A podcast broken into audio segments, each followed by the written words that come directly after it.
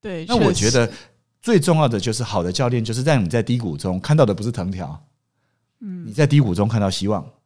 你在低谷中看到可能性，你在低谷中看到，哎、我是可以进步的。对，那人如果在低谷中可以看到这个，哇，他会截然不同哦。嗯怎么？说呢？我讲一个例子。其实我一开始的时候，因为我觉得这些都是你经历了一些事情后，你会有些发现。我一开始在基层的时候，其实那时候真的就是一穷二白。那一穷二白就是什么资源也没有，没有钱，没有经验，没有资源，没有能力，什么都没有。对那当时我在基层的时候，因为我我之前有在那个影片里分享过，我第一间公司是英国宝城，可是对我都是做高阶市场。那我嗯当时习惯做高阶市场，我喜欢服务就是比较有资产的人。那当时在什么都没有的时候，有一次我教练呢，就因为他觉得我真的蛮认真的，对，然后呢，他就在某一次的上半年五月的时候，因为上半年要结束嘛，对那你知道只要是业务单位都会办竞赛啦，办办各种奖励啦，然后对去办就是可能各种比赛啦。然后我我那我当时是这样，我教练有看到我潜力，可是我某些绩效就是出不来。嗯然后呢，他当时呢，他就跟我讲了一句话，他说他直觉我有潜力，而且他觉得我今年状况不错。然后他就跟我说，目前当时全国有一万多人哦，他跟跟我讲，一万多人里面，我自己当时很年轻，二十四、二十五岁嘛。然后他就跟我说，他觉得我有机会拿全国冠军。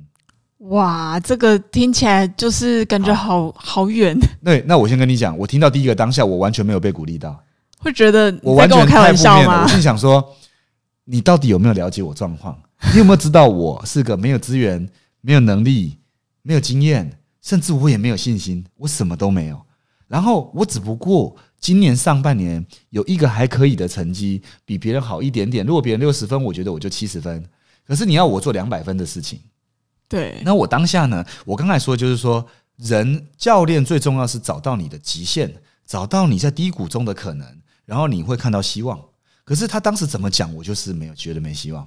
所以他自从跟他会谈回去后，我就耳边风，什么也没管，我就继续做我的。可是其实那时候只剩一个月，然后我的教练看我经过了他诶调教以后，怎么都没反应，这样他隔着把我叫去，他把我叫去呢，就说：“诶，我们聊完你是不是没感觉？诶，哎我们聊完你是不是没看到你自己的可能性？”对然，后我就很老实跟他讲，因为我也不想骗他，因为要不然你皮笑肉不笑不行嘛。我就跟他讲，我说第一个，我最近觉得我有点没有很顺利。第二件事情，虽然上半年还可以，还不错，但是这个离太远了嘛，这个太离谱目了，标嗯这有这个点离太远了，太离谱了。然后第三件事情是，现在只剩一个月，这是不可能的任务。我即便把我上半年的绩效再乘以两倍，都不会全国冠军。对这不可能的事情。他就告诉了我一句，他说：“我看到的为什么这么多的不可能？”然后他讲第一个原因是我用我以前的经验在判断，对，第二个他说我用我上半年的成绩在判断，嗯，然后他说我用我一切手边拥有的事情在判断。他说照我这样，我这辈子什么都不可能。嗯，哇，他跟我讲这个的时候，我心里就想，诶，他好像说的有点道理哦。我如果这样想，我真的什么都没可能呢、对，但我就问他说：“那老板，你觉得你为什么觉得我有可能嘛？你那你至少告诉我我哪里有可能哈。所以这里关键来了，就是说你那个极限中在低谷中怎么看到可能性嘛？嗯他就跟我说，他讲了很几个，真的很核心，他看到我的关键。他说第一个，他说一般人在学业务的时候，大部分是凭本能，然后对他就去大量的做，然后用手边的资源。对他说我不是，他说我学习业务的时候，我非常重视每一个客户他真正的需要，而且我对于客理解客户的需要的面向很宽阔，而且很有弹性，不会只执着于专业。对他说我的当时的这一个让他看到了我是个很有弹性的人，嗯，所以他就告诉我我是有可能的，即对便这次拼完没可能，下次都有可能。所对以这次要把它当成有可能来拼。哦，哦，所以我接受到一个讯息，他给我的指令不是说只是说现在去做很多业绩，不是只是这次去拿全国冠军，对，也不是只是现在去突破困难，他是告诉我他看见了我这个特质，我的终点不管几轮，最终都会走到那里去，所以他对希望我提早。哦，那个可能，性来自于他觉得我可以提早。嗯，哦，所以我讲到这里，如果你真的扎实的遇到你人生中的困境，你可以让某些事提早。对，提早去 try，提早去试。可是很多人了解自己的障碍或者限制后，他是会逃避的哦。嗯绝大多数的人都是逃避的，因为为什么？因为面对真实状况太痛苦了，对，因为他不会就是不会，然后他的障碍就是在那里。我后来就明白了一点是，哦，原来我的老板是看到我的可能性后，希望我提早，这个就是他帮我设定目标的准则。哦，所以我为我现在都是这样，我看到我的可能性后，我尽量让他提早，所以什么事都好像变有可能。对所以我比较不是用我现在有什么能力来看我能做什么事，结果这个变成我现在的 DNA 了，就是嗯我开始学会用这样的方式去想创业，创第一间公司，创第二间公司，创第三间公司，然后现在去想，那怎么样在业界可以是有影响力的，对，然后怎么样是对世界有影响力的，所以对就会跟世界的集团相比。那我先讲，那天呢，我也看到我自己的极限。有一次呢，我们去学校开私董会，结果呢，私董会十个老板，结果呢，那天大家在自我介绍，介第一个介绍完后，剩下九个就不想 介绍了，因为第一个太强了吗？大家都是有医疗产业相关嘛， 对生技、医院、诊所，这个大家都有。那我是对医疗跨金融嘛，金融跨对医疗。那结果呢？第一个介绍学长是讲的这句话，他说。嗯，哦，我跟大家介绍一下我自己。他说，呃，我们公司大概营职业二十年，然后我们是一家医院做疫苗注射的，然后我们的营业额一百亿人民币一年。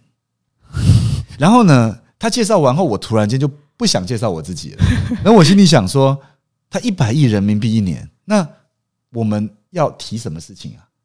那回过头来，你看很多的医生，他开诊所，一间、两间、三间开，对呃，大家已经觉得自己好像很有料、很有什么了，对不对？对可是我跟你说，跟这样的规格、世界级的规格相比的时候，其实说真的，我们会发现我们好渺小哦。对，确实，我我说真的，我一听完后，我一开始第一个念头，当然人都还是有第一个当下冒出来的负面小声音，就是要不然等一下我不要介绍我自己太多好了，我就多跟他们学习就好了。突然间把自己贬义了自己，你知道吗？对，所以这个可能性全没了，嗯，对自己的可能性没了，因为。表示你心中的暗示就是我大概这辈子不会做到这样的程度，所以我就站在旁观者的角度，我用学习好了。对所以在这样的状况下，好，那我就变得是我有一点是自我贬义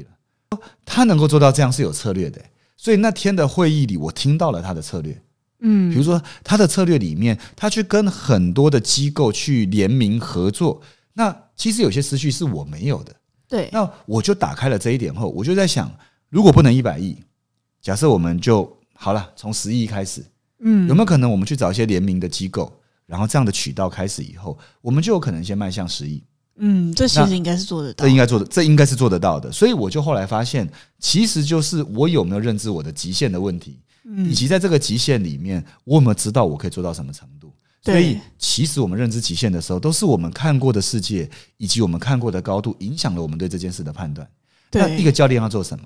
他不用真的懂这个产业，可是他要针对你的极限点出问题来。嗯，那每一个人极限不同啊，确实所以教练要很有弹性的去看待这件事。如果一个人真的把这个当做职业，他可以让很多的人发挥潜力，哇，这个是功德哦，真的真的是超级大的功德，是他会为台湾的年轻人注入很大的活力，而真且的让台湾的社会很有活力，其实这其实应该也是一件非常非常非常不容易的事情。太不容易了。所以我也期许我们自己公司的主管能够用教练的角色去辅导我们公司的同仁，我觉得是更有意义的，就是你对看你的公司会变得非常有价值。对，真的，是，那所以第二个就是让人们在低谷中看到极限。第三个就是说，我认为就是说，一个好的教练，他可以让你把同样一件事情，能够让你带来一个不一样的思考。那我觉得全新的思考点，它会让一个人看待不一样的人生，嗯看待不一样的人生。那我举一个例，曾经有一个有一个推销员呢，他反正有时候会接到推销电话嘛，对然后我就有一次接到推销电话，他是呃，反正就某某证券要来推销股票，对然后推销一些他们的理财性产品。然后有一次我不知道为什么那天就很闲， 没事，就接到这电话的时候，我不晓得大家会不会遇到这种想把它挂掉这样子。会呃，以后不要太快挂，为什么？因为你这样挂别人哦，有时候换做你要拜托人的时候，也会被挂掉，说、呃没有，我做内勤工作，我不用拜托人，没有哦。部门间要不要协作？要要啦。可是你说，哎、可是不对啊，我接完电话不代表别人不会挂我啊，对不对？ 还是会挂嘛。那可是我先说，我那天我讲这个有趣的经验是，我那天不知道为什么我就很闲，然后我就想说，我今天不要挂他，我就让他讲五分钟。哎、电话要让他讲五分钟，很长哦。很长，很非常的长长，然后呢，我基本上呢，我就想要听一下他怎么推销我。对，因为我很想知道这个通电话里，如果我接起来，这个人声音是我会想听的，我想要感觉一下他会不会推销我成功。嗯，因为如果他能推销我成功，表示他有有一定的潜力，嗯而且很厉害。这样，那我想知道这个年轻的声音是有什么潜力？这样，好奇心来了，我就开始，我就嗯。哦，然后我就问他一些问题，我说，呃，这档你你你推荐这个是呃，为什么你推荐？那发行的这一档你觉得好在哪？你觉得市场趋势是什么？我就开始问他，然后呢，他就告诉我很多理财的知识，可是对因为我是我不能说我是这方面的专家，可是我很熟悉这些事情啊。对，那这些事情，呃，基本上他一一讲完后，我觉得这个很平平凡呐、嗯然后我最后就给他一个结论，我电话里我就这样跟他说，我就说，哎、假设他姓李啊、哦，嗯我就说，哎、李先生，很谢谢你告诉我这些讯息，可是我要老实告诉你一句话，你应该给我的讯息是真的有够平凡 的。然后他就说，好狠那哦，那没有，没有我刚才讲同一件事情带来不一样的思考哦、对，然后你知道他说什么吗？他说：“为什么很平凡？我给你哦的很专业、嗯，我说：“你这些所有的专业，只要一个人认真上网查一下资料，全部都知道的。对，这也不是专业是，对然，后他就问我说：“哎、那你做什么行业的、啊？” 我是医疗服务，同时我们也有金融事业，对，所以你说的东西可能我比较特殊，我会懂。但是我真的觉得你说的东西，一般人稍微做点功课都会懂，哦，所以你没有特殊性啊。嗯然后我说我刚才真的认真给了你五分钟，因为我已经打定主意，你讲的很好，我会买的。可嗯是你真的讲的不够好，所以我没有想买。嗯，然后他就愣在那里，你知道 吗？那我当下给他的 feedback 给他带来非常大的冲击。然后他最后就对讲说，他有没有可能找机会来请教我，哦，说到底该怎么样才会变得不一样？嗯，那我讲这段对话在讲的是什么？其实有时候某一些不好的意见、不好的声音，甚至教练难听、忠言逆耳的，他会给你对一个不一样的刺激思考。对所以那确那实个电话里，我看起来像是顾客，可是实质上我也扮演了教练的角色。对，我觉得当下就是我的好奇心，也想了解这一个人啊。我的我给他的建议也是我真实的感受。对那，我觉得如果他听进去了，哇，那不得了。对啊，说不定就这样改变了他，是有可能就改变了他，但他现在怎么样我不 晓得。其实我不晓得，可是有时候，有时候你的贵人只是某一站给你一个建议，可是他又离开了，有可能就只是一句话而已，就是一句话。那我觉得我以前就是有接受到这样的讯息过，有人跟我讲说：“哎、你穿的真的很像业务、诶哎哦，在我最基层的时候，嗯那我就给他就说一点高级感都没有。嗯那我心里想说，你有必要在我基层的时候这样讲吗？比如说我我我如果比较成熟的时候，你你再来，要不然你这句这句话有点残害到幼苗。但是其实当时他跟我讲了这句话后，我当时就因为这样有了不一样的思考，对，然后我也会去仔细的观察，比如说呃，我觉得是比较有高度的人他们的穿着，嗯那有时候候是不太一样的，对它不是比较贵就是比较好，完全不是。其实并不是，完全不是。好，所以到这呢，我接着要讲讨论一件事，就是既然教练有这些角色，从黑暗中能看到前进的方向，低谷中能看到可能性，同一件事能带来不同思考，那什么样的人很适合当教练？我还是要提一下这件事情。嗯我觉得很多人都说，哎呀，很专业，要什么什么什么。我先说，现在是我观察，真的是很特别的。我们公司的女生主管，我们公司的高阶主管几乎清一色都是女生。嗯，所以我观察到一件事是，我认为这个新兴的